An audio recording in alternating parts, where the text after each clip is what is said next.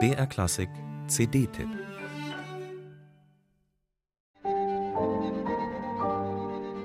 Lento lugubre, also so langsam wie möglich und schaurig, unheilvoll, schreibt Sergei Rachmaninow über sein erstes Klaviertrio.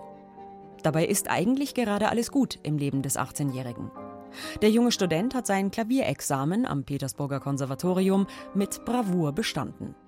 Und auch die Kompositionsprüfung sollte kein Problem sein.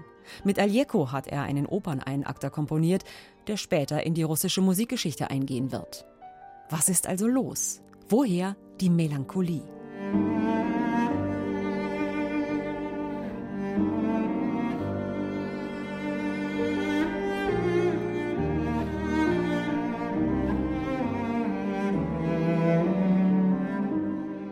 Trio Elegiac hat Sergei Rachmaninow seinen Erstling von 1892 überschrieben. Ein Satz, knappe 13 Minuten. Vom virtuosen Klavierpart bis zum emotionalen Reichtum steckt schon alles drin, was den expressiven Russen später auszeichnen wird. Eben auch sein ausgeprägtes Faible für düstere, verhangene, seelenverwundete Klänge, für die es objektiv im Leben des erfolgreichen Youngsters keinen Grund zu geben scheint.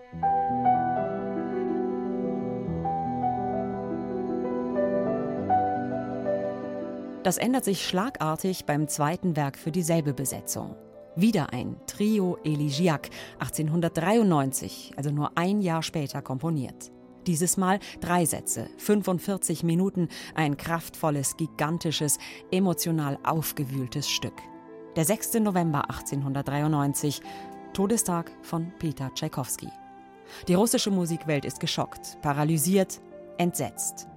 Für Rachmaninow ist der große Tschaikowski alles. Vorbild, Mentor, Musik, Gott.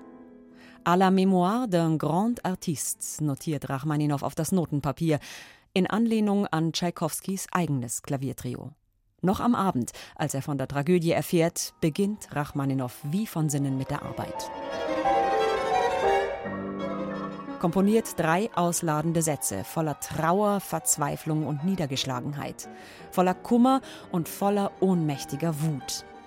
Wie gemalte Tränen klingt das Stück, manchmal unerbittlich hämmernd, manchmal fast tonlos verzagt. Ich zitterte bei jeder Phrase, schreibt er später seiner Cousine, strich manchmal alles wieder aus und begann von neuem.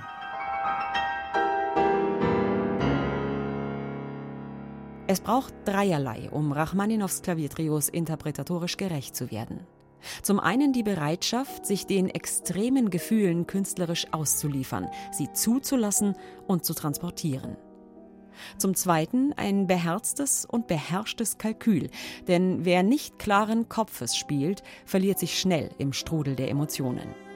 Und zum Dritten ein perfektes Ensemble, in dem jeder sich, die Mitspieler und die Instrumente blind kennt und ihnen vertraut.